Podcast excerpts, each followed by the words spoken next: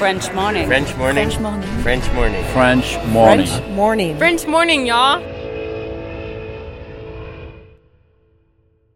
Cet épisode a reçu le soutien d'Agora Expat. Vivre aux États-Unis nécessite une assurance santé adaptée.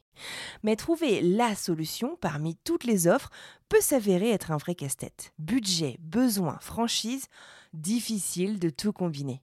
Ne perdez plus votre temps, Agora Expat sélectionne et compare pour vous les meilleures solutions d'assurance santé.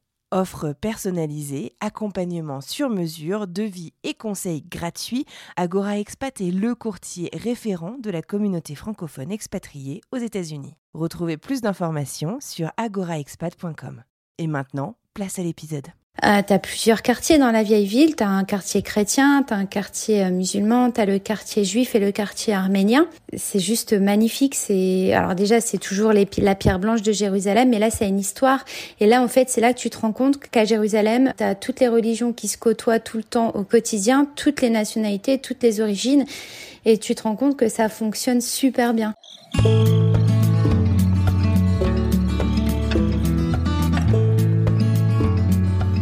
Bienvenue sur French Expat, le podcast. Le podcast des voyageurs expatriés francophones du bout du monde.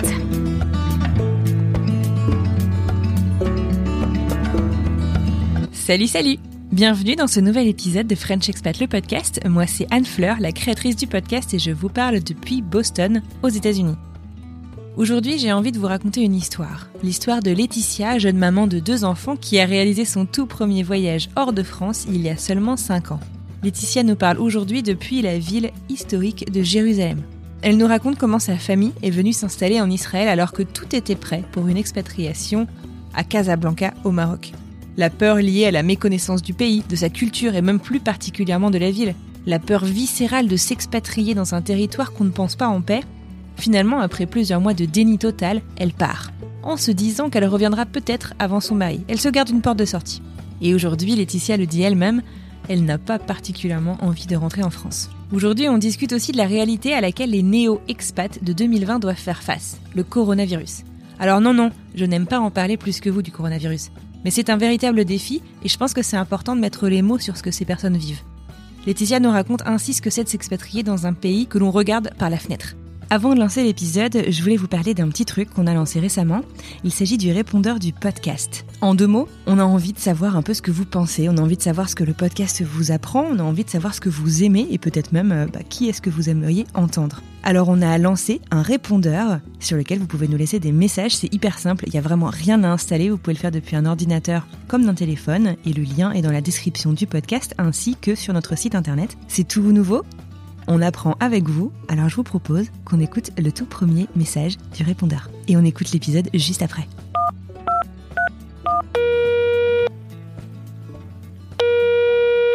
Salut à tous, moi c'est Lou, j'ai 33 ans, je suis originaire du nord-est de la France où je prépare euh, mon expatriation en famille aux États-Unis et plus précisément euh, en Floride via euh, une opportunité professionnelle de mon mari qui travaille dans la food tech.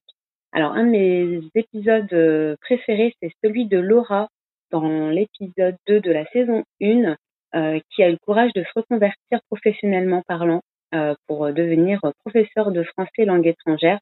et en fait, ça a clairement donné un sens à mon expatriation parce que moi, en tant qu'épouse suiveuse entre guillemets du mari, bah, je me demandais euh, mais qu'est-ce que je pourrais bien euh, faire comme euh, comme travail là-bas?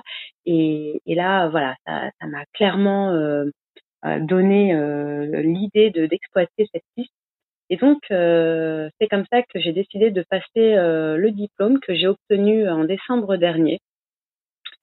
Et j'en profite donc pour remercier Anne Fleur et toute l'équipe de French Expat, le podcast qui euh, qui nous aide et qui nous donne nous euh, l'opportunité future expat de euh, se projeter personnellement et professionnellement parlant. Hâte de découvrir d'autres témoignages et qui sait peut-être qu'un jour je serai à mon tour invitée. ça serait une jolie façon de boucler la boucle. Next up, Jérusalem.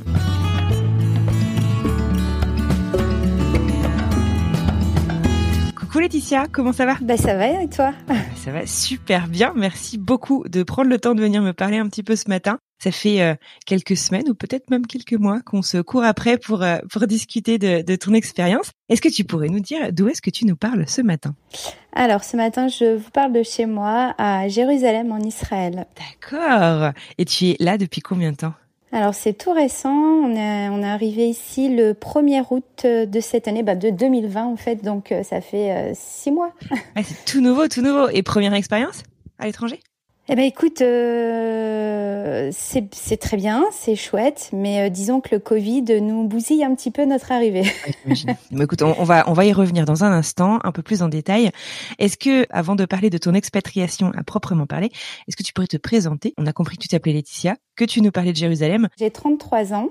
Euh, j'ai deux enfants, deux garçons, donc Nolan et Tom, ils ont 8 et 5 ans. Je suis mariée et en fait on vient de France. On habitait euh, avant d'emménager ici en Israël à Senlis près de Paris. J'avais euh, mon entreprise en France et du coup aujourd'hui je ne fais plus rien mis à part m'occuper des enfants. D'accord. Tu bossais dans quel domaine? Bah, J'avais créé mon entreprise dans la création de, de paniers et de sacs personnalisés. Ah sympa, d'accord, ok. Et donc tu dis que tu as mis ça en arrêt parce que tu ne peux pas continuer euh, l'activité euh, à distance ou parce que tu as peut-être plus le temps comment ou tu peut-être même pas le droit je sais pas comment ça se passe en Israël. Alors déjà j'ai pas le droit parce qu'il me faudrait un visa de travail et euh, honnêtement je me suis pas encore attardée sur les démarches. Euh, ensuite Israël étant très loin, euh, mes paniers venaient de France et du Maroc donc pour les faire venir ça revient très très très très cher avec les taxes donc tout est compliqué et je t'avoue qu'avec le Covid du coup c'est encore plus compliqué de se déplacer, d'aller chercher des infos et tout ça donc là c'est vraiment en suspens. D'accord, ok ok. Tu disais donc que Israël c'est votre première expérience à l'étranger. Est-ce que tu pourrais euh, me raconter quand on préparait un peu cet épisode, tu me disais que tu as toujours rêvé, tu as toujours su que tu partirais vivre à l'étranger. Comment ça se fait? Alors j'ai toujours su euh, oui et non parce qu'il faut savoir qu'avant 2016, euh, j'avais jamais mis un pied à l'étranger. Waouh. Ok. Parce que j'ai une phobie de l'avion. ok. Donc 2017, on s'est mariés, on s'est dit allez, il faut absolument qu'on fasse un voyage de noces. Donc j'ai vaincu ma phobie grâce à l'hypnose. Ouais. Euh, et à partir de là, en fait, ça a été une révélation. On est parti en Thaïlande. Mhm. Et euh, je me suis dit, mais en fait, euh, c'est magique, quoi. Alors, c'est sûr, on était en vacances, les étrangers, une autre culture, voir autre chose. Ça a été une révélation. Et de là, en fait, mon mari me parlait toujours. Il me disait, écoute, moi, j'aimerais bien faire une demande pour travailler à l'étranger, tout ça. Et ça avait j'avais toujours dit non, non, non, je peux pas, je me sens pas capable à cause de l'avion. Et puis, bah, comme j'avais jamais été à l'étranger, moi, je me suis dit, mais c'est hors de question que je vive à l'étranger. ça me faisait peur. j'avais un peu le mal du pays. Ouais, bien sûr. Et en revenant de Thaïlande, je dis, ok, c'est bon, euh, fais une demande à l'étranger. Je pense que j'ai vraiment envie de, de, de vivre ailleurs, de, de connaître ce qui est l'expatriation, en fait. D'accord. Comment est-ce que vous avez décidé euh, Je sais que vous n'avez pas exactement décidé en fait, donc je ne sais pas comment formuler ma question.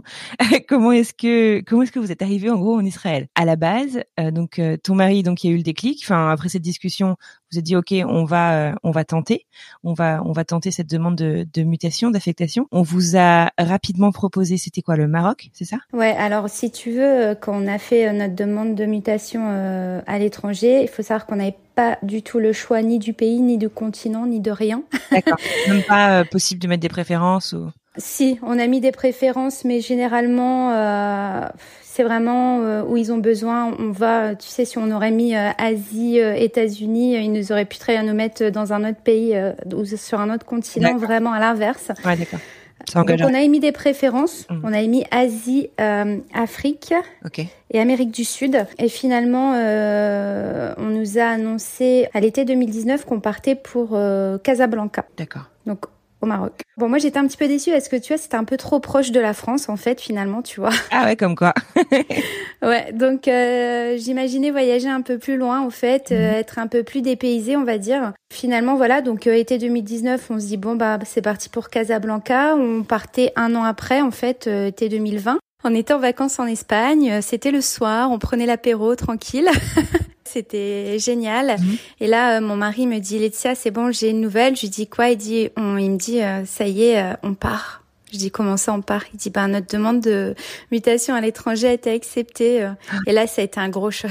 Ah ouais, tu, enfin, ça devenait trop concret ou? Ça devenait trop concret, ouais. J'étais en vacances, j'étais toute légère et tout ça. Et en fait, dans ma tête, je pensais que ça allait être refusé, tu sais. Ouais. J'y pensais plus du tout. Et quand il m'a dit, euh, il m'a dit, ça y est, on a accepté. Ouais, je me suis dit, ah, ça y est, ça prend du sens. On va vraiment partir. Et là, en fait, j'ai paniqué. Je, je savais pas. Je, je lui ai dit, mais en fait, euh, j'ai peut-être plus envie de partir parce qu'en plus, tu sais, entre deux, mon entreprise avait pris de l'ampleur. Ça fonctionnait hyper bien. Et je me suis dit, mais je vais devoir fermer. En fait, ça a été un gros coup de panique. euh, Mm. Je m'attendais pas à cette nouvelle. Et en plus, pas là, tu sais, en vacances, euh, où j'avais aucun de mes proches, aucun de mes amis avec moi. Ça a été dur, ouais. Ouais, d'accord. D'un point de vue hyper pratique, vous en étiez où de vos vacances Enfin, t'as réussi un petit peu euh, à te projeter. On était pile la moitié. Ah ouais, d'accord. Donc la- le reste des vacances, ça a été un peu euh, concentré en mode euh, à réfléchir tout de suite en fait à la suite. Ouais, déjà la nuit, ça a été très compliqué pour moi. Je pleurais beaucoup. Ah mince, tac. J'avais, je voulais pas l'annoncer à mes parents parce que bah, mes parents, voilà, tu sais, moi je suis leur petite fille, donc euh, me voir partir à l'étranger, ils savaient qu'on avait fait une demande, mais je voulais pas leur dire là tout de suite, ça y est, c'est accepté. Donc euh, il fallait que je garde la nouvelle pour moi. Et en fait, après le reste des vacances, on s'est dit allez, on met cette question-là de côté, on en reparle en rentrant de vacances. On était sûr de rien du coup, et puis euh, on a su faire abstraction. D'accord. Comme tu dis, euh, tout s'est un petit peu euh, euh, précipité. Qu'est-ce que tu te dis à ce moment-là? Par quel euh, par quel bout est-ce qu'il faut prendre les choses? Est-ce que, enfin, est-ce que d'ailleurs, je sais pas, le, le job de ton mari, c'est un job qui vous aide un petit peu dans ce projet d'expatriation? Oui, alors Ouais. on a on a la chance, ouais, effectivement, que euh, que l'employeur de mon mari gère euh, gère toutes les démarches, c'est-à-dire euh, la recherche du logement. C'est vraiment la plus grosse difficulté en plus, je pense, quand tu pars vivre à l'étranger. Euh, tout ce qui est administratif, donc les passeports, les visas euh, pour pouvoir travailler, pour pouvoir y vivre aussi. Donc tout ça, c'était géré euh, par l'employeur. De mon côté, tu sais, la première question vraiment qui m'a perturbée, c'est l'école des enfants. Ça a été vraiment la première chose que j'ai cherché sur Internet quand on a su qu'on partait à Casa, c'est école pour les enfants, donc à Casablanca. Question peut-être bête, mais donc du coup, tu disais que tu avais pris l'avion que pour la première fois que quelques années juste avant. T'en connaissais quoi du Maroc? Tu y avais jamais mis les pieds? Jamais. T'en connaissais quoi du coup à ce moment-là? Est-ce que euh, parce qu'il y avait des choses qui, qui t'attiraient particulièrement, des choses qui te faisaient peut-être un peu plus peur euh, que d'autres? Bah, il y avait rien qui m'attirait forcément au Maroc, mis à part peut-être le climat, tu sais, les paysages. euh, après, je connaissais euh, parce que ma meilleure amie, si tu veux, est marocaine, donc elle m'avait déjà beaucoup parlé du Maroc. C'était rassurant. Et puis quand j'ai su qu'on devait partir là-bas, du coup, elle m'a, elle m'en a un peu plus parlé. Je savais que c'était un pays très touristique, donc en soi, le pays me faisait absolument pas peur. Tu vois, au contraire, tu vois, c'est ce que je te disais. J'ai l'impression que c'était peut-être pas assez euh, des paysans finalement. Donc, vous préparez euh, votre déménagement euh, direction euh, euh, le Maroc. Tu reçois même les photos de ta nouvelle maison. Euh, Enfin, tu es à fond dedans, quoi. Tu fais les démarches avec le déménageur Ouais. Et vous partez en vacances à New York, pas très très loin de là où je suis. Et euh, en fait, avant de prendre l'avion, il reçoit un message bizarre où déjà ça nous met la puce à l'oreille, où il se passe quelque chose avec notre destination. En fait, euh, il apprenait, il était sur un groupe de personnes qui étaient mutées euh, comme nous à l'étranger. Donc il y a une personne du groupe qui a laissé un message comme ça en disant bah ça y est, j'ai eu mon lieu de destination, je pars à Casablanca. Et là on s'est dit mais mince.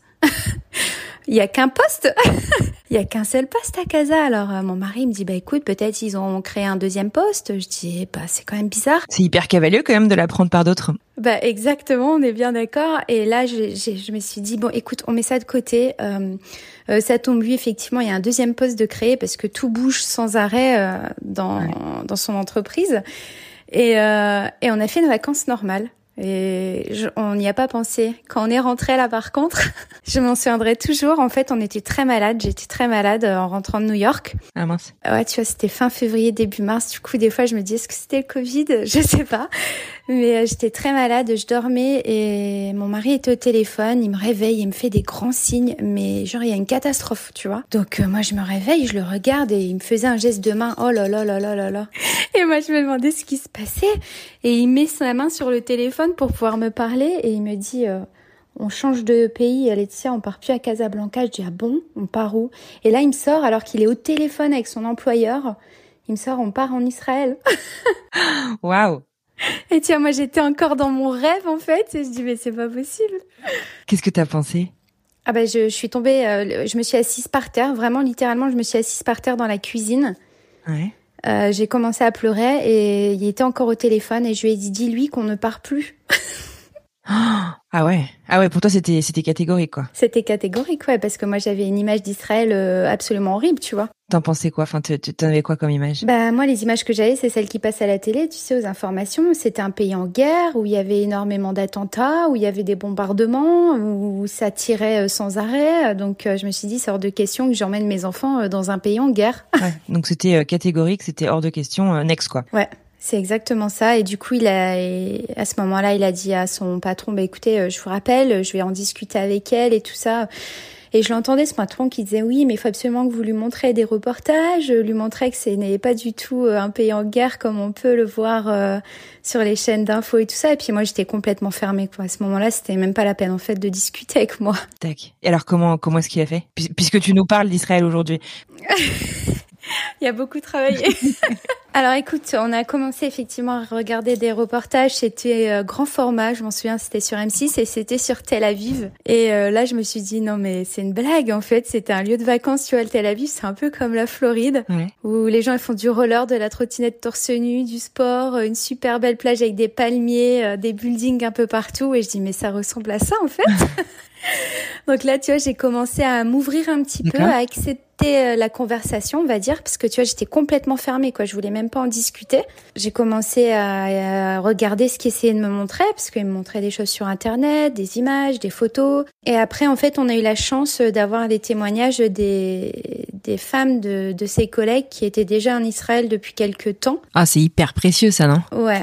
Bah carrément, mais complètement, complètement. Et du coup, voilà, elles m'ont raconté un petit peu la vie ici, comment ça se passait, comment elles se sentaient, et euh, et au fur et à mesure d'avoir de plus en plus de témoignages, puis en parlant en, parlant autour de moi d'Israël, je me suis rendu compte qu'en fait, euh, les gens avaient quand même une belle image d'Israël, tu vois. Il y a que moi qui étais focalisée euh, sur mon image de guerre, mais les gens me disaient, mais c'est, c'est ouf ce que tu vas vivre, quoi. Israël, c'est trop bien. Moi, je rêve d'y aller en vacances. Je disais, ah bon? bah ouais, non, mais c'était, euh, pour moi, c'était inconcevable, tu vois. Mais au fur et à mesure, voilà, d'entendre des témoignages, de voir des choses à la télé, sur Internet, ça m'a rassurée, mais pas complètement, quoi. Une fois que tu as compris que c'était pas euh, en guerre, c'était quoi les, les inquiétudes qui te, qui subsistaient pour toi? Euh, bah, déjà partir à l'étranger, forcément. Ouais, ça restait, ça restait une crainte, bien sûr. Ouais, euh, ne rien connaître parce que bon, tu sais ici, euh, c'est un pays où la religion est très très très très présente. Surtout Jérusalem, j'imagine. Surtout Jérusalem, ouais. Tu vois, t'as les trois religions principales qui se rencontrent au quotidien et ça fait vraiment partie intégrante de la culture de, de Jérusalem. Du coup, comme j'y connaissais absolument rien à la religion juive, euh, je me posais énormément de questions et j'appréhendais un petit peu tout ça. Et euh, bon, après, il y avait la langue aussi parce que moi je ne parle absolument pas anglais. Bon, aujourd'hui ça va mieux, mais j'avais un niveau d'anglais pitoyable. et euh, la deuxième langue ici c'est l'hébreu, et du coup ça, ça m'a fait peur aussi. Et après l'inconnu, tu vois, l'école, l'inconnu. Euh, est-ce qu'il va y avoir des magasins comme en France euh, Vraiment, euh, c'était euh, pour les questions du quotidien, en fait. Les magasins, tu veux dire euh, faire les courses, des choses comme ça quoi. Ouais, même des trucs de marque, parce que moi j'adore le shopping, tu vois, c'est un truc qui m'a traversé l'esprit. Est-ce que je vais pouvoir faire du shopping comme en France Tu vois, c'est vraiment des petites choses, mais des petites choses qui m'ont... Ouais, qui s'accumulent parce que bah, ça va ça va révolutionner ton quotidien, forcément. Bah voilà, effectivement. Donc je me demandais vraiment si la vie, elle serait vraiment comme, comme en France, comme... Euh, en Occident, en fait, euh, parce que c'est, c'est, on est vraiment euh, du côté des pays orientaux, et je me suis dit, est-ce que ça va changer? Est-ce comment est vue la femme là-bas? Comment est-ce que je peux m'habiller? Comment est-ce que je peux me comporter dans la rue? Tout ça. Et alors, du coup, bon, on va, on va, on va revenir un petit peu à comment est-ce que bah, c'est ces, ces, inquiétudes et ces préjugés euh, ont pu être mis à mal une fois que, que tu es arrivé. Ces préjugés, ouais. Non, mais c'est vrai, bah, on a tous dire, des préjugés avant d'arriver, avant d'aller euh, peu importe où que ce soit sur la planète. Du coup, euh, tu me disais donc de mars à juillet, tu es un peu ailleurs, tu t'es forgé un peu, tu t'es mis des œillères et tu, mm. tu refuses un peu de te dire que tu pars en Israël. Euh, comment est-ce que vous annoncez du coup à tes garçons? Est-ce que eux ils savaient que vous partiez au Maroc à la base? Comment est-ce qu'ils ont été impliqués dans ce projet d'expatriation? Alors en fait, dès le début, avant même qu'on fasse notre demande de, de à l'étranger. On avait discuté, alors peut-être pas avec le plus petit parce qu'il était vraiment petit quand ça arrivait. Il a que deux ans, donc il aurait rien, euh, rien capté, tu vois. Mais euh, le plus grand, lui, en a parlé surtout que c'est un petit garçon hypersensible, donc c'était euh, pour nous une évidence de vraiment poser le cadre, tout, tout lui expliquer depuis le début pour pas qu'il se sente aussi trahi, tu sais. Et euh, du coup, dès le début, on leur a dit, écoutez, on compte faire une demande euh, pour aller vivre à l'étranger, vivre dans un autre pays, pour que papa puisse y travailler. La nouvelle avait été plutôt bien prise. Je pense qu'ils réalisaient peut-être pas trop en fait quand on lui a expliqué. Quand on leur a dit qu'on partait à Casablanca, euh, au début, bon, ça a été un peu dur comme nous, mais après ils étaient plutôt contents. On leur a dit vous allez pouvoir faire du surf, il y a la plage.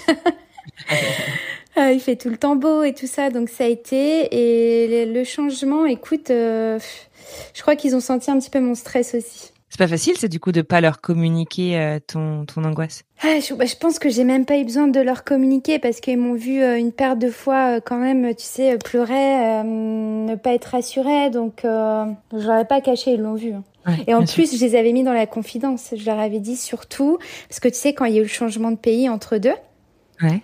Donc Casablanca, ma famille était au courant. On partait à Casablanca, ils avaient accepté la nouvelle, ils étaient contents, ça y est, voilà. Alors quand on m'a dit tu pars plus à Casablanca mais pour Israël, j'ai eu une crainte mais horrible d'annoncer la nouvelle à mes grands-parents et mes parents. Ah ouais, comment ça se fait? Bah parce qu'ils sont comme moi.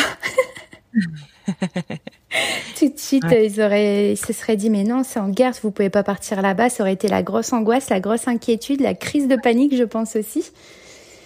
Et euh, du coup, j'ai mis du temps à leur annoncer, mais j'avais déjà annoncé la nouvelle à Nolan et Tom, et du coup, on les a mis dans la confidence et leur a dit c'est un secret. Euh, pour l'instant, il faut pas dire à mamie, à Nanou, à papou qu'on part en Israël, on part à Casablanca. Et ils nous ont dit ok, ils ont jamais vendu la mèche, tu vois. Ah, waouh, ouais, ok. Ouais, ils ont jamais vendu la mèche et on leur a annoncé euh, en juillet. ah ouais, d'accord, vraiment euh, dernière minute quoi. Ouais, et encore, c'est parce que je me suis vendue sur les réseaux. Tu sais, moi, je me suis dit, mamie, elle. Euh, ma mère, je lui ai annoncé un petit peu avant. Ouais. Pendant le confinement, je lui ai dit, pendant le lockdown en France. Mhm. J'étais au téléphone avec et je lui ai claqué ça au téléphone. Tu sais, elle m'en a voulu d'ailleurs parce que. Elle me dit, j'aurais apprécié quand même que tu me le dises en face à face. Tu me l'as claqué comme ça par message. Euh, parce que tu vois, euh, c'était, je crois que c'était la pression du confinement et tout ça me rongeait de l'intérieur et j'étais obligée de dire, euh, je, lui ai, je lui ai dit comme ça, coucou maman, au fait, on part plus à Casablanca, on part en Israël. Waouh. tu t'imagines un peu le truc, donc euh, ça a été compliqué. Après, on a, elle m'a dit attends avant de le dire à mamie, surtout attends. Je lui ai dit ok. Et du coup, j'ai annoncé en juillet sans trop l'annoncer. En fait, finalement, euh, je me suis dit mamie, elle a les réseaux sociaux, mais elle capte pas grand chose, tu sais, aux stories et tout ça. Ne jamais sous-estimer nos aînés. Exactement, grosse erreur. elle a su aller dans des posts et lire des commentaires et c'est là qu'elle a vu que je parlais d'Israël et elle m'a pris entre quatre yeux, tu sais, elle m'a dit tu mens Laetitia, je lui ai dit comment ça je te mens? Elle me dit je pense que tu pars plus à Casablanca mais que tu pars en Israël. Incroyable. ouais, j'ai dit mais comment tu sais? Et là en fait euh, la nouvelle elle est passée euh, très facilement. Ah, super. Ouais très très facilement. Je lui ai tout de suite montré un reportage que j'avais enregistré dans mon téléphone, tu sais. pour tout de suite lui montrer voilà ça se passe bien mais finalement non écoute elle a, elle a pris la nouvelle plutôt bien oh, super bonne nouvelle d'accord ouais. du coup 1er août 2020 arrive ouais vous voilà euh, en route pour l'aéroport direction Jérusalem mm-hmm. comment ça se passe? Très mal pourquoi? Bah, en fait, déjà tout le mois de juillet, j'ai été hyper stressée. Euh, tu vois, j'étais chez ma mère parce que ben, le conteneur est venu chercher nos affaires euh, le 1er juillet. Ouais. Donc, euh, on avait un mois sans logement. Donc, on, a, on est resté un mois chez mes parents. Mmh. Donc, ça a été déjà très compliqué le mois de juillet parce que bah, plus le départ approchait, plus j'appréhendais. Ouais. Et le jour du départ, pff, ça a été dur. Tu vois, les, les, les au revoir ont été très, très, très compliqués. Je me suis dit, ça y est, je fais une grosse erreur. Euh, pourquoi j'ai accepté? En fait, je veux pas partir. Je pars vraiment contre ma... J'ai l'impression de partir contre ma volonté, tu vois. Ouais. Et j'ai l'impression de faire une grosse, grosse erreur. Ah mince. Mais tu montes quand même dans l'avion. Mais je monte quand même dans l'avion. bah oui, parce que je me suis dit, je peux plus faire marche arrière. Là, c'est plus possible, tu vois. Donc, euh, Ouais.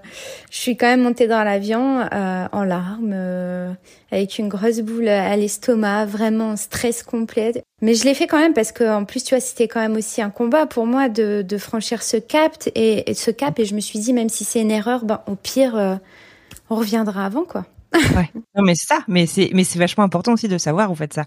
Bah si ça marche pas, si t'es pas heureuse, euh, savoir que tu peux rentrer, euh, Ouais. c'est c'est aussi vachement rassurant quand même. Ouais, quand même. Ouais. Bah, en plus, c'est pas moi qui partais pour un travail, tu vois. Je me suis dit vraiment si c'est l'enfer, si euh, je, je, si j'arrive pas du tout, je sais que moi j'ai pas. Mon mari, oui, il a un poste à tenir, il a un engagement, moi non. Mhm. Donc, euh, tu sais, j'aurais, je me disais même dans la tête, peut-être que je passerais plus de temps en France et je reviendrais un petit peu ici. C'était un micmac à ce moment-là dans ma tête, hein, attention. ouais, T'avais tout envisagé, hein, bah oui, vraiment oui, parce que pour moi, vraiment, quand j'étais dans l'avion, je me suis dit, je fais une grosse erreur, il faut que j'y aille quand même, et si ça va pas, bah, je rentre, et puis euh, voilà quoi. Alors donc du coup, euh, 1er août 2020, vous voilà à atterrir à Jérusalem.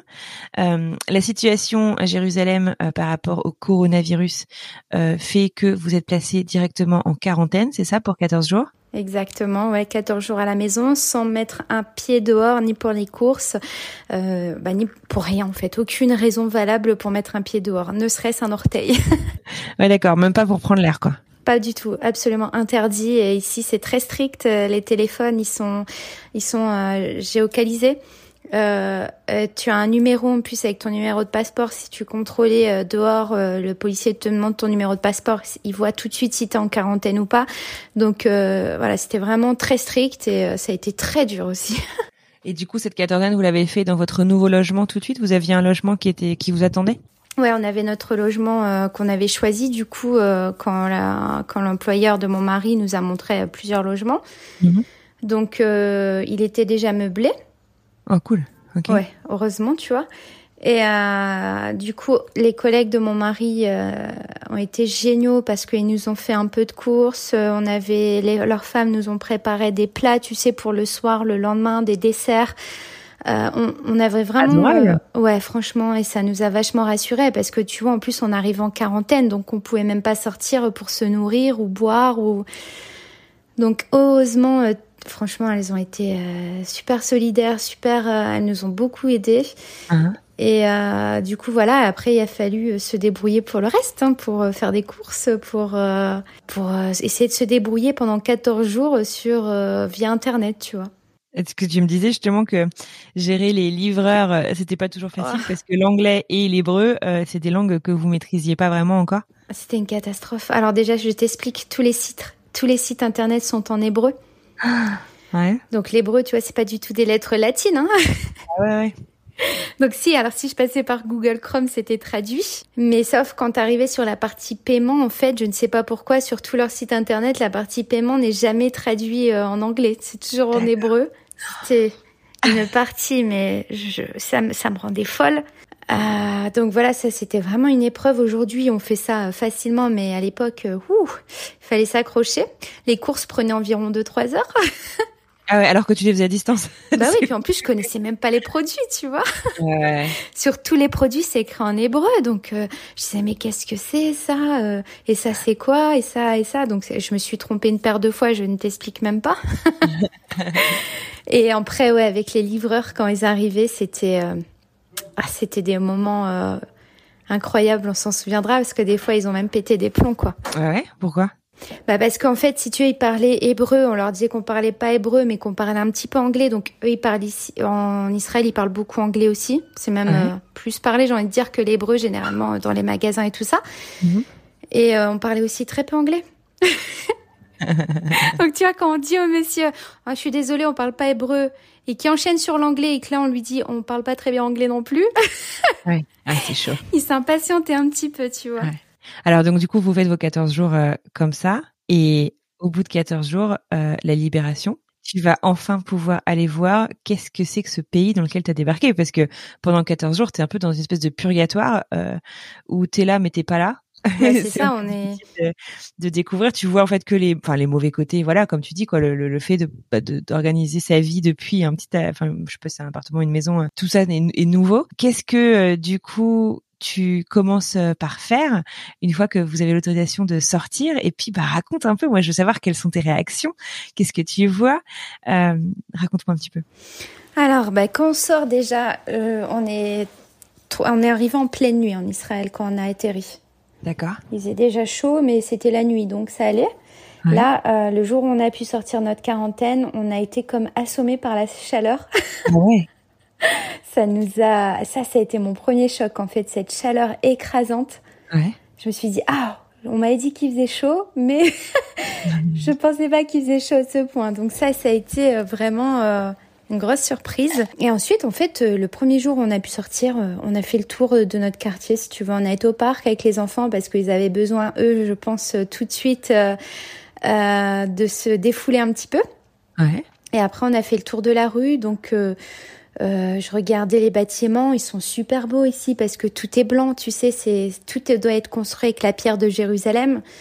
Donc, euh, j'étais éblouie en fait par la clarté euh, du paysage. En fait, tous les bâtiments sont très clairs. Donc, c'est c'est c'est juste une lumière incroyable en fait à Jérusalem. Déjà, la lumière, elle m'a éblouie. Ah, c'est dingue, ok.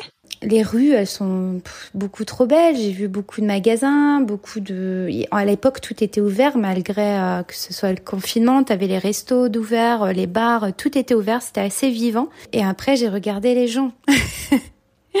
Alors Jérusalem, je t'ai dit, c'est une ville très très très euh, religieuse.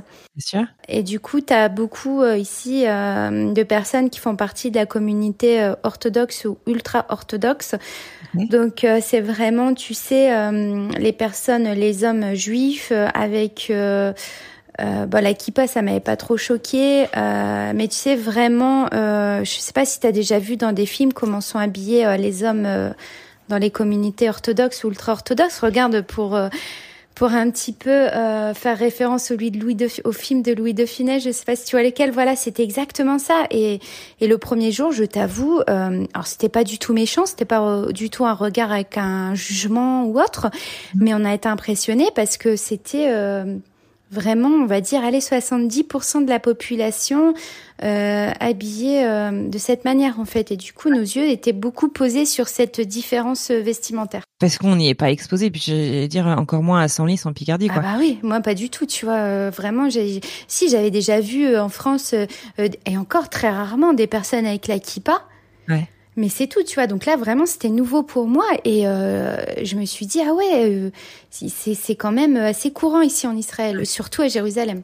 Qu'est-ce que vous décidez de faire alors euh, euh, du coup euh, tout de suite? Alors je sais pas à quel moment est-ce que euh, ton mari euh, commence son travail, à quel moment est-ce que l'école commence chez euh, les enfants? Co- comment se passe en fait justement voilà cette euh, cette immersion dans la vie locale? À quel moment est-ce que tu te sens tu sens que euh, vous êtes vous allez rester dans la découverte et je pense que vous l'êtes encore euh, aujourd'hui, mais euh, est-ce que vous vous ouais voilà vous vous plongez vraiment euh, euh, en mode bah on habite ici maintenant en fait? Déjà les 15 jours euh, de quarantaine, si tu veux, euh, je m'étais dit c'est bon, en fait c'est bien, c'est cool. Tous les jours je voyais par ma fenêtre le paysage, les gens, les voitures, et je me suis dit non mais en fait c'est pas en guerre, tout est calme, tout est serein.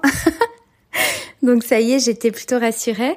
Euh, quand on est sorti, on n'avait pas la voiture au début parce qu'on n'avait pas encore reçu notre conteneur, donc euh, on s'est débrouillé pour euh, louer une voiture. Alors on avait fait le tour de Jérusalem, tu sais, à pied, bah à pied. Non, parce que c'est très grand Jérusalem, mais de notre quartier en tout cas. Euh, on avait bien analysé notre quartier, bien découvert les rues, les petits magasins et tout ça. On avait été visiter l'école aussi. Euh, et en fait, moi après, ma première envie, ça a été de découvrir bah, la mer, tu vois déjà. Je voulais absolument aller à Tel Aviv. Je voulais aussi, absolument aussi voir euh, des, des paysages euh, euh, qu'on n'a pas l'habitude de voir en France. Donc moi, très vite, en fait, je me suis fait un planning euh, avec euh, les lieux euh, qu'il fallait absolument que je visite au mois d'août. Donc ça a été plus ça, en fait. Tu vois, j'étais encore dans la partie plus vacances, on va dire, que vie quotidienne où on reprend le travail, l'école et tout ça. Il nous restait euh, 15 jours avant la rentrée scolaire. Donc moi, les 15 jours, je voulais les vivre comme euh, 15 jours de vacances, tu sais. Donc ça a été vraiment des visites de lieux. euh, On a profité de la plage, de la piscine, euh, voilà. au Royal.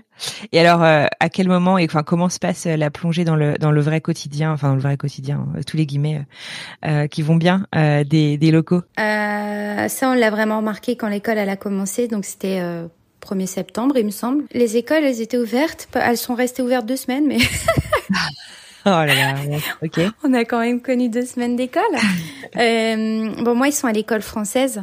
Ouais. Donc euh, dans leur école, euh, on n'a pas trop vu de, il n'y a pas trop, beaucoup de locaux. Enfin, il y en a, mais c'est ça que je te dis, Jérusalem, c'est particulier. Donc euh, t'as la partie euh, juif et t'as aussi la partie, et c'est- comme ça ici. Alors faut pas être choqué de mes mots, la partie arabe, tu sais. Et du coup, dans l'école de mes enfants, c'est on va dire 90% d'arabes Donc d'ici, tu sais, de, de, de Jérusalem ou de Palestine. D'accord. Et le reste, c'est, il y a peu de Français, il y a très très peu de Français, et le reste c'est des internationaux espagnols, brésiliens, russes et tout ça. Donc on n'a pas pu vraiment euh, voir ce qui était la vie locale avec l'école parce que c'est vraiment un cadre à part l'école, j'ai envie de te dire. Euh, néanmoins, pour les courses et tout ça, euh, bah, on a dû euh, changer notre façon de s'alimenter. on a dit parce que tu vois ici tu trouves pas tout ce qu'on aime en France quoi. C'est c'est mort le fromage c'est mort les yaourts c'est mort. Il y a des légumes que tu trouves pas non plus donc on a dû changer notre façon de manger. On a dû aussi ah, quand tu vas faire les courses c'est c'est c'est chiant parce que tu dois toujours avoir ton translate avec toi. Je te disais tout est écrit en hébreu sur les la nourriture. Donc tu peux pas reconnaître l'hébreu. Tu vois, l'hébreu c'est vraiment des lettres particulières quoi. C'est et il n'y a pas une trace d'anglais. Donc euh, tu vois des boîtes, tu dis mais qu'est-ce que c'est de ça? Est-ce que c'est de la farine, du sucre? Tu sais pas. Bien sûr. Donc euh, ça a été vraiment compliqué. Et puis bah le, la, nous pour nous la barrière de la langue a été extrêmement compliquée aussi parce que je t'explique pas quand on a reçu des appels pour l'assurance, pour la voiture, pour euh, payer l'électricité, pour l'eau, c'est ça a été très très très très compliqué. Après la vie locale, je vais te dire, il y a quand même quelque chose d'important ici. Euh, les week-ends sont pas les mêmes que qu'en France. En France, voilà. Ah, ça c'est ça c'est dur. Si tu es samedi dimanche, c'est notre week-end à nous en France Ouais. ou en Europe même, ou même aux États-Unis, je pense, euh, Ouais. un peu partout dans le monde. Ici, c'est vendredi, samedi. Ouais. Si tu veux, le dimanche, c'est le début de semaine ici. Donc c'est un jour euh, où tout le monde reprend le travail, l'école et ceci et cela. Et ça, c'est, mais même encore aujourd'hui, tu vois, ça fait six mois qu'on est là et on n'arrive toujours pas à se mettre dans cette ambiance de week-end euh, vendredi, samedi. C'est vrai? Tu vas du coup, tu, tu considères que vous profitez pas de votre de votre week-end? Bah écoute, pour moi, mon premier jour de week-end, c'est le samedi. Et encore, ouais. Et le dimanche, pour moi, c'est vraiment le week-end où on va pas aller faire un magasin. On va vraiment faire des choses comme si tout était fermé, tu sais. Même un truc tout bête, en fait, c'est même pour communiquer, j'imagine, avec euh, avec la famille ou les amis qui sont restés euh, en France. Il y a Ouais. le monde qui. Ben c'est ça en fait, c'est c'est le dimanche pour nous, c'est notre jour de repos, tu vois. Et on n'arrive pas trop à se mettre dans cette ambiance. Et euh, du coup ici, par contre, à Jérusalem, alors à Tel Aviv moins, Ouais. mais à Jérusalem le samedi tout est fermé. Mais quand je te dis tout, c'est tout. Ouais, c'est leur dimanche, quoi. ah ouais, mais tu peux même pas trouver une petite supérette euh, Ouais. pour euh, aller chercher de l'eau, par exemple, ou c'est c'est c'est mort. De te dire, tout est fermé, c'est très calme. C'est en fait c'est Shabbat ici, si tu veux. Je t'ai dit, c'est un pays où vraiment la religion euh, prend vraiment le dessus, donc euh, donc tout est fermé. C'est leur dimanche à eux, mais notre dimanche à nous de France, il y a des années où il n'y avait pas un magasin d'ouvert. Aujourd'hui, le dimanche en France, tout est relativement ouvert quand même. Ouais. Donc euh, ça a été compliqué, et puis euh, et puis voilà. Donc c'est cette histoire de week-end qui nous perturbe en- encore aujourd'hui, tu vois. D'accord. Excellent. Enfin, d'accord. Mais c'est vrai qu'on en parlait avec euh, Cécile euh, d'Esperate Diplowave, euh, avec qui on a, on a échangé euh, aux Émirats euh, en début de saison 2. Euh, et elle nous disait que elle, c'était euh, le vendredi. Du coup, les collègues qui sont restés en Europe, en fait, euh, oublient que c'est euh, leur week-end et du coup en fait que son mari qui lui euh, travaille euh, euh, là-bas est tout le temps en fait euh, dérangé euh, le vendredi enfin voilà c'est on a beau savoir on a je pense que tout le monde en fait a pas mal de de, de mal euh, à intégrer en fait Oui. que que ouais bah non c'est le week-end faut pas les déranger quoi Ouais, ouais, parce que tu... ouais, oui, exact. Le vendredi à partir de midi, tout ferme, tu vois. tout, tout, tout, ça y est, c'est le week-end. Après, euh, euh, c'est sûr que pour, alors déjà pour nous, c'est c'est c'est pas évident de se mettre dans cette ambiance-là. Mais alors imagine pour les amis ou les ou la famille ou les collègues restent en France, c'est encore plus compliqué. Ouais. bien sûr Écoute, c'est super intéressant. Donc, j'ai compris que l'école n'est pas restée ouverte très très longtemps. Est-ce que toi, t'as pu quand même, t'as eu quand même l'occasion euh, de visiter, de t'immerger un petit peu dans cette euh, culture euh, seule, j'allais dire, donc sans ton mari et tes enfants, de découvrir cette nouvelle ville? Alors déjà de base, je suis une personne, sais, très timide, très réservée. Ouais. Donc déjà en France, euh, découvrir des choses toute seule, c'est pas facile, mais alors à l'étranger, c'est encore pire. Il m'a fallu quelques temps, tu sais, ne serait-ce pour prendre ma voiture et aller oser faire des courses toute seule. Bon, après, j'ai franchi le cap parce que j'ai pas eu le choix. Mais déjà, tu vois, pour moi, ça a été euh, une, une énorme fierté euh, de pouvoir aller euh, au supermarché, faire mes courses, m'exprimer un petit peu en anglais, être toute seule et me dire, mais s'il y a un, problème, bah, je pourrais pas compter sur mon mari, tu vois. Donc ça a été compliqué pour moi, mais je l'ai fait. Alors après, c'est, c'est, j'ai pas été vraiment toute seule très longtemps, tu vois, parce que puisque ben, après les écoles ont fermé. ça a rouvert un petit peu au mois d'octobre.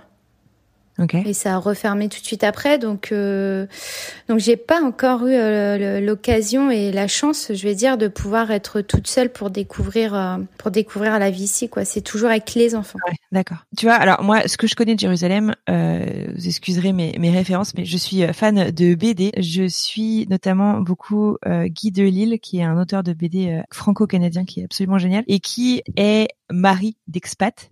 je crois que sa femme bosse à l'OMS. Et en fait, il fait des albums de BD par destination en fait dans lesquelles euh, il euh, va vivre et donc il a fait euh, tout un livre sur les chroniques de Jérusalem. Donc là où il a vécu. Si, si tu l'as pas lu, je te le recommande vraiment à fond parce que c'est super super ah, intéressant.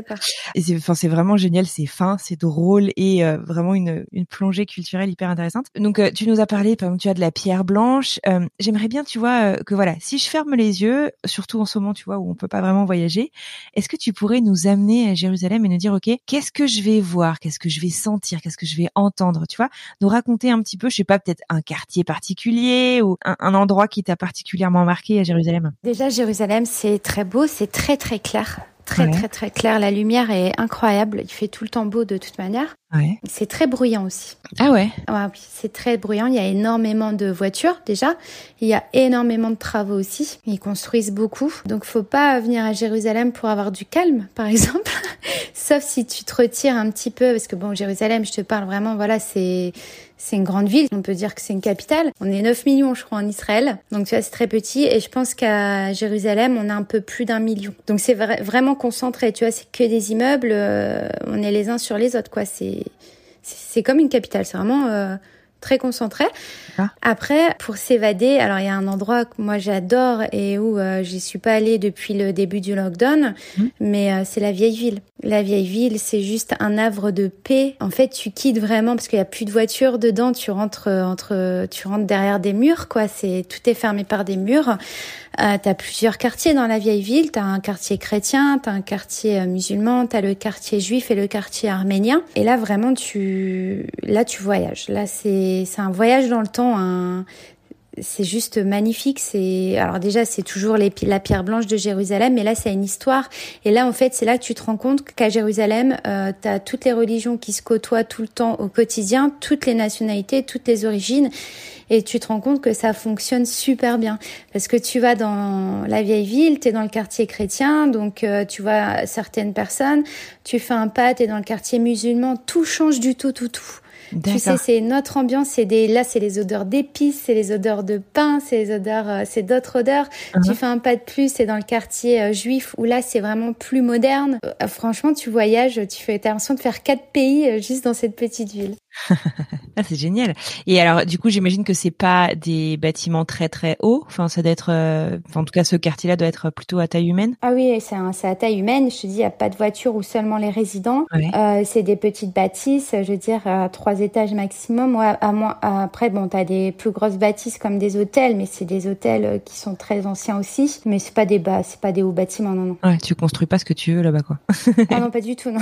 les quartiers de Jérusalem, j'ai l'impression, sont très communautaires. Donc tu disais dans la vieille ville euh, que euh, tu as des quartiers donc euh, un peu par par religion. Qu'est-ce qu'il en est aussi parce qu'il y a quand même une grosse grosse communauté expat à, Jérusalem, non? Oui et non. Il y a beaucoup beaucoup d'expatriés. Alors à Tel Aviv, tu vas avoir énormément de Français expatriés qui sont là vraiment pour le travail. À Jérusalem, euh, t'en as un peu moins quand même, et c'est toujours les mêmes structures, les mêmes employeurs, je te dire. Il y a beaucoup de Français ici, parce que, mais par contre, c'est des Français qui viennent faire leur alia. Mais à Jérusalem même, t'as pas tant que tant d'expatriés que ça. Vraiment, les expatriés sont vraiment à Tel Aviv. Intéressant. Mais t'en as quand même, et c'est une super communauté parce que, tu vois, moi, quand je suis arrivée, dès que je suis sortie de ma quarantaine, j'ai une amie ici qui m'a fait rencontrer d'autres euh, personnes euh, françaises uh-huh. qui sont là comme nous euh, pour le travail. Tout de suite, elles m'ont bien accueillie, tu sais, elles m'ont invitée chez elles. vraiment, c'est très très cette, cette ambiance qu'il y a entre les expatriés français. Je sais pas si c'est comme ça dans tous les pays, mais en tout cas ici, euh, on sent que c'est vraiment euh, une ambiance très solidaire. On peut compter les uns sur les autres, on va dire. Tu vois, c'est comme si c'était une famille. Alors, je peux pas te dire une famille parce qu'on en est qu'au début de nos rencontres aussi. Uh-huh. Mais euh, il y a vraiment cette entraide entre les expatriés qui est, qui est assez importante ici et qui m'a vraiment étonnée, mais positivement, tu sais. D'accord. Hyper précieux. Alors, je comprends bien que tu as, plongé euh, dans le, le, système local et, et, forcément affecté euh, par euh, Covid. Quelles sont les choses que tu as hâte de, de découvrir peut-être dans Jérusalem que tu n'as pas encore eu l'occasion de vivre peut-être? Ah, les musées? Ouais. Vraiment, je suis trop, trop, trop. Alors pourtant, je suis pas une fan de musées, tu vois, mais je sais qu'ici il y a des musées, bah tu sais, concernant l'histoire, où j'ai trop, trop envie d'aller, de pouvoir voir les musées. Ça, ça, ça, j'ai hâte que ça réouvre. Et aussi bah, les restos, l'ambiance bar, resto, tu sais, parce qu'on en a fait des restos, mais en 15 jours. Donc, euh, ce que tu sais, qu'on est sorti du, de la quarantaine, on a eu 15 jours de répit et après, pouf, lockdown. Voilà, et depuis septembre, il n'y a plus rien d'ouvert, mis à part les magasins qui ont réouvert un petit peu euh, entre octobre et décembre, mais pas les restos, ni les bars, ni tout ça. D'accord. Donc vraiment, ce que j'ai hâte, c'est de pouvoir goûter euh, la nourriture d'ici. On se fait livrer de temps en temps, mais c'est pas pareil qu'un resto, hein, il faut, il faut l'avouer. Euh, les musées, hum, et puis aussi avoir des visites guidées. J'en ai eu, j'en ai eu une pour la vieille ville. Mhm. avec euh, un des collègues de mon mari, mais j'aimerais bien euh, vraiment avoir des visites guidées, par exemple du Saint-Sépulcre, vraiment des grands lieux de Jérusalem. On a pu les visiter, mais sans trop en savoir plus que ça, tu sais. Mhm, bien sûr. Comment est-ce que tu qualifierais l'atmosphère de la ville, du coup? Alors, calme, il y a du bruit, je te l'ai dit, c'est très bruyant. Euh, néanmoins, quand je te dis calme, euh, pour moi, c'est apaisant en fait. Euh, tu sais, je t'ai dit, j'ai peur de venir parce que c'est un pays en guerre. Euh, tu vois, moi, je voyais l'insécurité et tout ça, mais en fait, c'est le jour et la nuit. On se sent vraiment en sécurité dans les rues. Euh, les gens sont, tu vois, si tu tombes, ils vont s'empresser, ils vont courir, ils vont te ramasser, ils vont te demander si ça va, tu vois. C'est très rassurant. Les gens, ils vont pas forcément venir te parler ou tu vois instinctivement, mais en tout cas tu sais que si t'arrive quelque chose ou quoi, il y a des gens qui seront là. L'ambiance est très euh, très douce, euh, très sécuritaire, très euh, tu te sens bien. D'accord. Après. faut aussi supporter d'autres choses. On parle souvent d'éducation à la française et aujourd'hui, pour moi, ça a pris tout son sens. Ok. Ici à Jérusalem, ils sont très gentils, ils sont très aimables, ils sont très serviables. Mais à côté de ça, ils sont pas très, comment je pourrais, chaleureux. D'accord. On va dire dans les magasins, il manque de. Ah, c'est marrant, tu vois, parce que c'est quand même un pays méditerranéen. On a cette euh, cette image, tu sais, des, de la culture méditerranéenne qui est très qui est très expansive, et en fait pas du tout. Bah en fait pas du tout. Alors tu vois, ils vont ils vont tout donner. J'ai fait des rencontres ici, tu vois, elles sont c'est des filles incroyables. Elles m'ont dit mais viens faire Shabbat à la maison, tu vas venir, on va t'inviter à un mariage et tout ça. C'est des amours, mais vraiment, tu vois. Tu sais quand tu rencontres même des gens dehors. Par exemple, j'ai rencontré l'autre fois une dame avec euh, son enfant. Nos, nos enfants se sont bien entendus. Et tout de suite, tu sais, elle m'a proposé de venir chez elle. Et moi, je me suis dit, oh, euh, oh, ça va un peu vite. et ça, c'est naturel ici, tu vois. Donc, ils sont très, euh, c'est chouette. Ils sont plus ouverts que nous quand même. Mhm. Du coup, là, vous êtes parti pour combien de temps? C'est un contrat de deux ans. Ok. Donc, deux ans minimum. Ensuite, c'est renouvelable un an et un an. Donc, on sera là maximum pour quatre ans. D'accord. Ok. La situation euh, Covid étant ce qu'elle est dans le monde, on va juste en dire quelques mots. Donc, on a bien compris que là, vous êtes encore en lockdown. Euh, vous êtes en lockdown, mais vous pouvez quand même.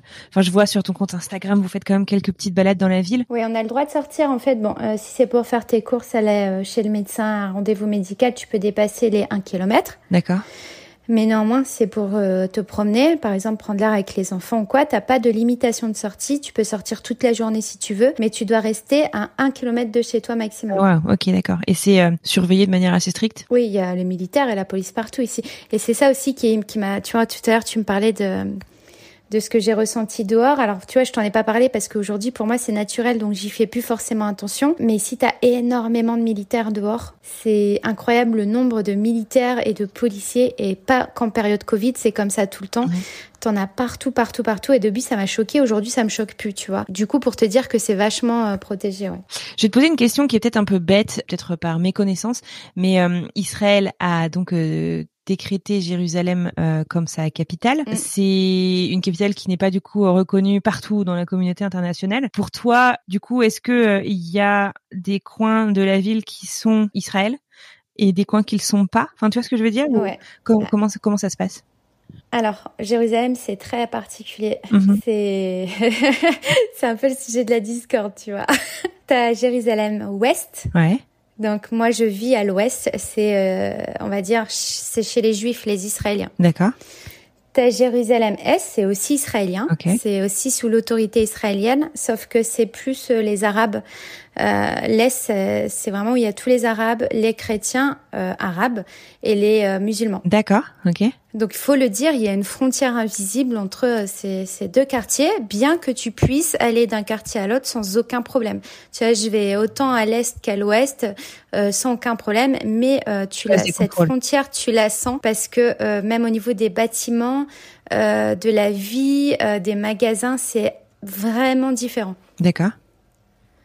Tout est différent et tu... entre les deux euh, quartiers, ouais. Et qu'est-ce qui est différent alors? Enfin, qu'est-ce que qu'est-ce que tu ressens de différent? Bah déjà la culture. Ouais. Tu vois, d'un côté, tu as les Israéliens. Donc les Israéliens, c'est c'est vraiment euh, un peu toutes les nationalités. Uh-huh.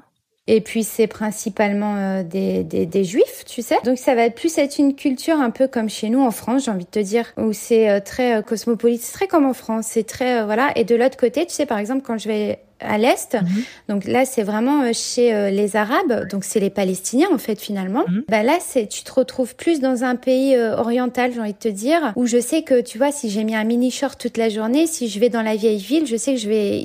Alors, on va rien me dire, hein, attention, hein. on est bien d'accord, mais je sais que bah, il vaut mieux que je me couvre un peu plus, tu sais. D'accord. Donc il y a déjà, tu vois, il y a ce... ces deux choses qui sont vraiment différentes. Après, les magasins aussi, dans les magasins du côté est, ben, chez les Arabes, du coup, je pense que toi, quand tu es français, tu te pas juif en tout cas, tu te sentiras plus à l'aise d'aller faire tes courses à l'Est, chez les Arabes, parce que tu vas trouver plus de produits français, par exemple, pas des produits forcément cachers. Ouais, c'est là-bas où je trouve plus de choses que j'aime, tu vois. D'accord. C'est vrai que l'alimentation cachère, elle est particulière, pas au niveau du goût, mais tu retrouves beaucoup moins de produits français en tout cas. Et puis après, bah, tu as aussi la façon de vivre des deux euh, communautés. Je sais pas si c'est une façon de vivre ou si c'est une façon d'entretenir les coins, mais c'est pas entretenu de la même façon par la ville malgré que ce soit ah, c'est la même autorité. Ouais, c'est euh, à l'est, c'est aussi le gouvernement israélien euh, qui qui gouverne, j'ai envie de te dire, euh, le côté est, ouais, ouais. C'est pas la Palestine, en tout cas, tu peux aller et venir sans problème. Par contre, tu sais, quand on va dans, dans des territoires palestiniens, on passe des checkpoints. Oui, ce que j'avais demandé, ouais, ouais. Et là, euh, là, vraiment, tu sors de l'autorité israélienne, tu rentres dans des territoires palestiniens sous autorité palestinienne. Et ça, d'ailleurs, tu peux, euh, enfin, tu peux te balader librement ou est-ce qu'il te faut une bonne raison pour aller dans des territoires palestiniens autour? Non, non, alors, moi, tu vois, au début, j'avais encore ces a priori où je me disais, mais on peut pas y aller, ça craint, on va passer un checkpoint. Est-ce que là-bas, on va pas se faire tirer dessus Et en fait, pas du tout. Tu vois, moi, maintenant, euh, on a été déjà plusieurs fois. Alors nous, on a fait euh, surtout Bethléem, on a fait aussi euh, d'autres petits euh, villages en Palestine. Et euh, ben, en fait, tu passes le checkpoint. Alors le la première fois, c'est un peu impressionnant quand même parce mhm. que tu dis, euh, tu vois, tu as tout le mur quand même qui sépare la Palestine de l'Israël. Donc au début, c'est un peu impressionnant. Après, tu fais plus forcément attention. C'est malheureux, mais c'est comme ça. Du coup, on est en Palestine et en fait, c'est normal quoi. Ils sont super accueillants, super gentils. Tu vois, j'étais à Bethléem, j'ai rencontré des, des personnes mais qui ont la main sur le cœur et j'ai été choquée. J'en ai même parlé sur internet, tu vois. Tellement j'ai été ébloui par cette gentillesse des gens, euh, des gens là-bas, ouais. Non, non, c'est génial. Tu peux y aller comme tu veux. Alors, par contre, si je dis pas de bêtises, quand tu es israélien, tu peux pas aller en Palestine. Pas sur une zone où c'est l'autorité palestinienne. Tu sais, tu as des grands panneaux rouges où ils te disent euh, si tu un citoyen israélien, danger de mort. Et je sais que, par exemple, moi, j'ai rencontré des filles ici, des israéliennes, qui m'ont dit, mais t'as trop de la chance d'avoir été à Bethléem, on peut pas y aller et tout ça. Ah et, euh... D'accord. Mais tu vois, nous, quand on y va, ils nous demandent pas si on est français ou pas. Les Palestiniens, ils savent pas de quelle origine on est, de quelle nationalité on est, et pourtant, ça se passe hyper bien. Mais ils contrôlent comment, du coup? Parce que t'as pas un passeport ou un truc comme ça? Si, on a notre passeport et on a aussi une carte, une ID, en fait, euh, israélienne. D'accord, donc ils savent quand même euh, à peu près d'où tu viens, quand même. Oui, oui, euh, au checkpoint, oui, mais je te parle des, tu sais, des habitants, ah, par exemple, de Bethléem. Sûr, compris. D'ailleurs, ils nous disent shalom et tout, tu sais, quand on y va, parce qu'ils voient bien qu'on n'est pas euh, palestinien, qu'on n'est pas arabe. D'accord. Du coup, ils pensent qu'on vient, qu'on est euh, israélien, ils nous disent shalom et tout ça, et puis bon, après, ils se rendent vite compte qu'on est français, forcément. Ouais. Mais non, ça se passe super bien. Super, ok. Bon, après, il y a des coins où c'est mort. Tu vois, on n'y mettrait jamais un pied. Par exemple, Gaza. Là, c'est vraiment des coins euh, prohibés, quoi. C'est tout. On peut pas y aller. Mais le reste de la Palestine est plutôt très, très accueillante. C'est super chouette, en tout cas, de voir qu'effectivement, voilà, vous pouvez euh, bah, passer euh, d'un coin à l'autre et puis de pouvoir faire taire un petit peu pas mal de clichés qu'on peut avoir sur cette zone du monde qu'on connaît très mal, finalement, sans y être allé. Ouais, j'étais la première à connaître très mal hein, Israël. Hein, et tous les jours, j'en découvre davantage. Et tu vois, aujourd'hui, tout ce que je peux te dire, c'est que je me sens plus en sécurité ici quand je suis dehors qu'en France, tu vois. Et comment tu l'expliques? Bah, il n'y a pas de, il y a, pas d'insécurité, il y a pas de délinquance, il y a pas de de de vol. Euh, tu sais, tu vois, tu vois souvent des vols là, de portables, de sacs à main, des jeunes qui agressent, euh, des groupes de jeunes qui peuvent créer l'insécurité, des fous furieux qui enlèvent des enfants. Euh, ça n'existe pas ici, tu vois. C'est c'est ça, ça, doit exister, mais c'est très très rare parce que bah, je pense que c'est un pays qui est aussi, il faut le dire, très très strict. Tu vois, je pense que si tu t'amuses à voler ou agresser quelqu'un dans la rue, tu t'en sors pas avec une petite visite au commissariat, tu vois. Donc c'est peut-être pour ça aussi que les gens du coup ou, peut-être aussi une autre mentalité, je ne sais pas, tu vois, mais euh, n'importe où tu vas, que ce soit euh, Palestine, Israël, ce que tu veux, c'est il n'y a pas d'insécurité. Ok. Tes enfants, du coup, euh, tu sens qu'ils se plaisent à Jérusalem? Bah écoute, ça a été dur pour eux l'arrivée. Bah, déjà, il y avait la, la quatorzaine, donc ça n'a pas euh, vraiment euh, aidé euh, notre notre intégration. Des fois, j'ai l'impression qu'ils adorent, tu vois, ils adorent, ils adorent la vie ici parce qu'il fait tout le temps beau, parce qu'ils peuvent tout le temps aller à la piscine, parce qu'ils peuvent tout le temps jouer dehors. Et à côté de ça, je vois que, bah, tu vois, ils sont saoulés par le Covid, la famille leur manque, l'école, ça se passe pas très bien quand ils sont à l'école, du moins pas à l'école à la maison, mais quand ils sont à l'école. Mhm. Du coup, j'ai envie de te dire, des fois, ils vont me dire, oh maman, on adore Jérusalem, c'est trop bien. Et puis des fois, elles vont dire, ben non, nous, on a envie de rentrer en France, on n'aime pas, c'est nul, c'est chiant, tu vois. Euh, je pense que c'est encore trop tôt, en fait, pour euh, savoir s'ils se plaisent plus ici euh, qu'ailleurs. Je pense que c'est encore trop tôt et vu les conditions particulières avec le Covid, c'est dur pour eux aussi de, de vraiment avoir une vie normale et de pouvoir se faire une vraie idée, en fait. de la vie ici. Est-ce qu'il y a un conseil que tu aimerais donner à la Laetitia d'il y a six mois, justement, peut-être même d'il y a un an, quand tu as su que la destination changeait, quelque chose qui, qui t'aurait peut-être euh, aidé à, préparer ton arrivée ou, ou à vivre ton arrivée euh, de manière euh, un peu plus sereine? Ouais, je pense que je lui aurais dit de pas rester en mode dans le déni. Ouais. Renseigne-toi sur la vie là-bas, renseigne-toi sur la culture, renseigne-toi sur la langue, parce qu'en fait, moi, je suis restée dans le déni, donc j'ai pas voulu en savoir plus que ce que mon mari me montrait. Mmh. Tu vois, j'ai pas fait l'effort peut-être de ma d'apprendre plus l'anglais, de me mettre à jour. On est au niveau de l'anglais. J'ai pas fait l'effort euh, de connaître la culture, euh, la religion. Euh, j'ai pas fait l'effort non plus de plus de chercher euh, davantage de renseignements sur l'école, sur les sports pour les enfants. Tu vois, j'étais vraiment dans le déni. Et du coup, j'ai pas préparé euh, mon départ. En fait, j'ai tout laissé dans les mains de mon mari et je m'en suis pas pratiquement pas occupée, tu vois. Et je pense que si euh, j'avais quelque chose à dire, c'est reste pas dans le déni, euh, prends ton déménagement en main mhm. et ton installation aussi plutôt que là. Tu vois, pourtant, je suis toujours dans le contrôle de tout.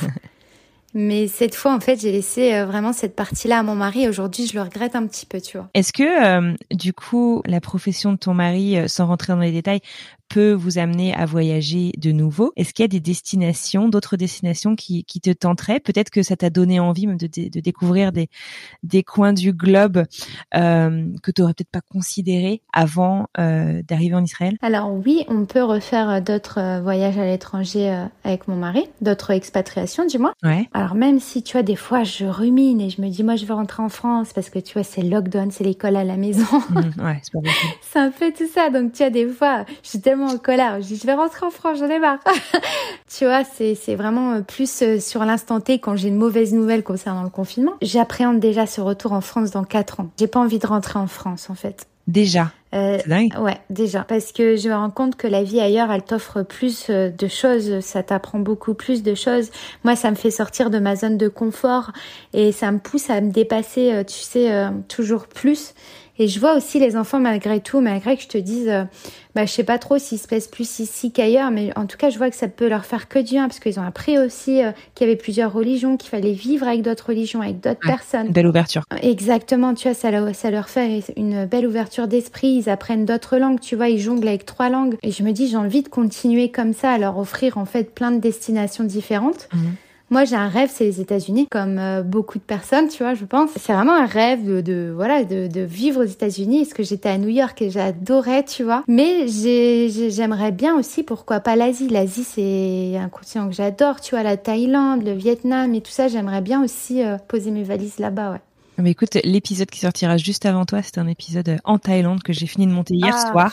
Donc je pense que ça te fera du bien, si tu aimerais bien. On a été deux fois en Thaïlande tellement on adore, tu vois. Ouais. C'est un coup de cœur la Thaïlande. Ah, génial, c'est vrai que ça a l'air d'être un, un magnifique pays. À quoi est-ce que tu penses que ton quotidien ressemblerait si t'étais pas parti Oh, bah, il serait encore euh, triste. Ah ouais? Ouais, bah mon mari euh, en France, euh, alors aujourd'hui il y a des horaires super où on a une vie de famille euh, mais au top. Ouais. En France, euh, lui, il avait des horaires euh, horribles, on ne voyait jamais. Ah ouais, d'accord. Jamais les mêmes horaires, toujours euh, il était souvent rappelé pour aller retravailler, donc euh, c'était compliqué d'avoir une vie de famille. Mhm. Moi, j'avais mon entreprise aussi à côté qui me prenait énormément de temps. Ok. Donc euh, on courait toujours après le temps en fait finalement, tu sais on se posait pas réellement, bah ça ressemblerait à ça, voilà, courir après le temps, se dépêcher, euh, travailler, travailler, travailler, euh, la routine quoi. Ouais. On arrive à, à la fin de cet entretien.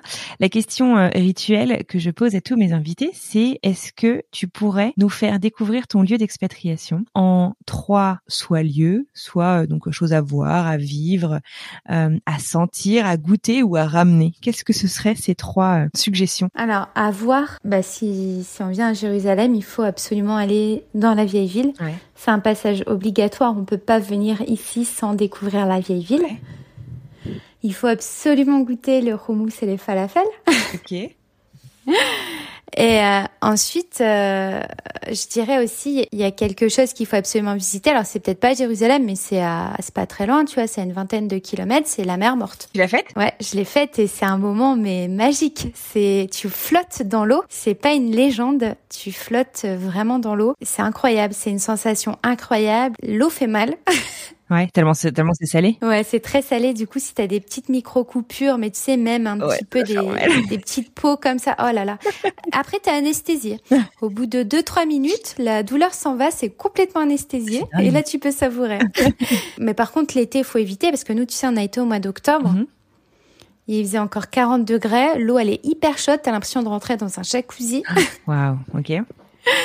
Mais c'est un endroit qu'il faut absolument faire parce que flotter dans l'eau, c'est une sensation vraiment Incroyable. incroyable, Ouais. magique. C'est, c'est, c'est, c'est de la détente à 100 000 Un spa à côté, c'est rien, quoi. vraiment, c'est bien. Et puis, il paraît que c'est bon pour les problèmes de peau. Donc, écoute, il faut absolument le faire. Mon papa euh, va allait donc euh, du coup avant avant tout ce qui se passe actuellement dans le monde, mais pas mal en Israël pour le pour le boulot. Il me ramenait souvent des produits à base de boue de la mer Oui. morte qui Mhm. sont incroyables pour la peau. Enfin franchement, faut être honnête.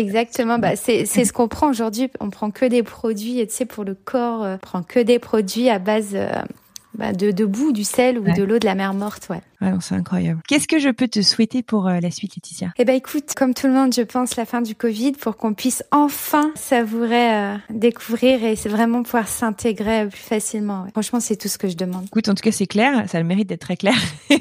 Est-ce que tu aurais un petit mot de la fin? Eh ben écoute, merci beaucoup à toi euh, d'être venu vers moi pour pour ce- cette petite interview. J'ai appréhendé beaucoup, mais ça a été super chouette. Puis du coup, tu m'as replongé, tu sais, dans des dans le passé. Euh, tu m'as remis un peu dans mes ambiances euh, du passé. Ça m'a fait voyager aussi et ça m'a fait du bien. Tu vois, cette cette petite interview, ça m'a mis sourire et j'en avais besoin. Tu vois. Ah bah génial. Écoute, en tout cas, un grand merci à toi. Je te souhaite euh, bah voilà d'avoir euh, l'opportunité de découvrir encore plus ton pays d'expatriation, de t'éclater pendant les quatre années à venir et peut-être plus, on verra. En tout cas, on aura le plaisir à suivre la suite de tes aventures à Jérusalem.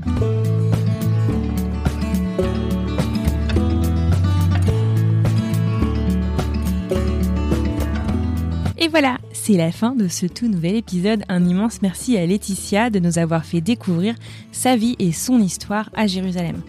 Ce qui était important pour moi aujourd'hui, c'était vraiment de mettre en avant deux euh, points particuliers.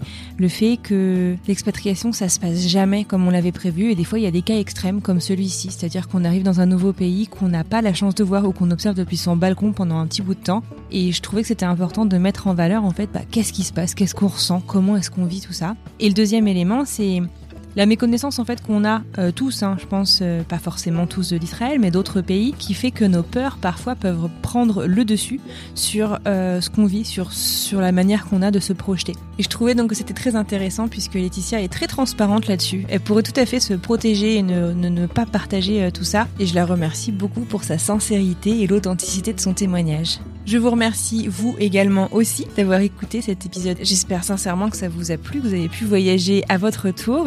N'oubliez pas que pour discuter avec la communauté, on vous retrouve sur Instagram ou sur à peu près tous les réseaux sociaux. On est un peu partout. Tous les liens sont dans les notes de l'épisode pour discuter de l'épisode et puis pour échanger avec Laetitia directement. Si vous souhaitez aider le podcast à se développer, n'hésitez pas à partager cet épisode, votre épisode préféré, avec euh, vos proches, avec des fans de voyage ou des futurs ou ex-expats. De mon côté, je vous souhaite une très belle fin de journée, une bonne semaine et je vous retrouve lundi prochain pour un nouvel épisode. À bientôt!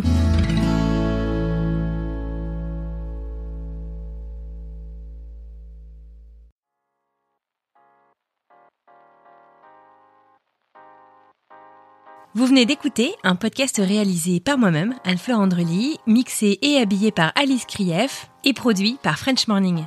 French Expat n'est pas le seul podcast de French Morning. Pour retrouver tous les podcasts du groupe, rendez-vous sur frenchmorning.com slash podcast. À bientôt!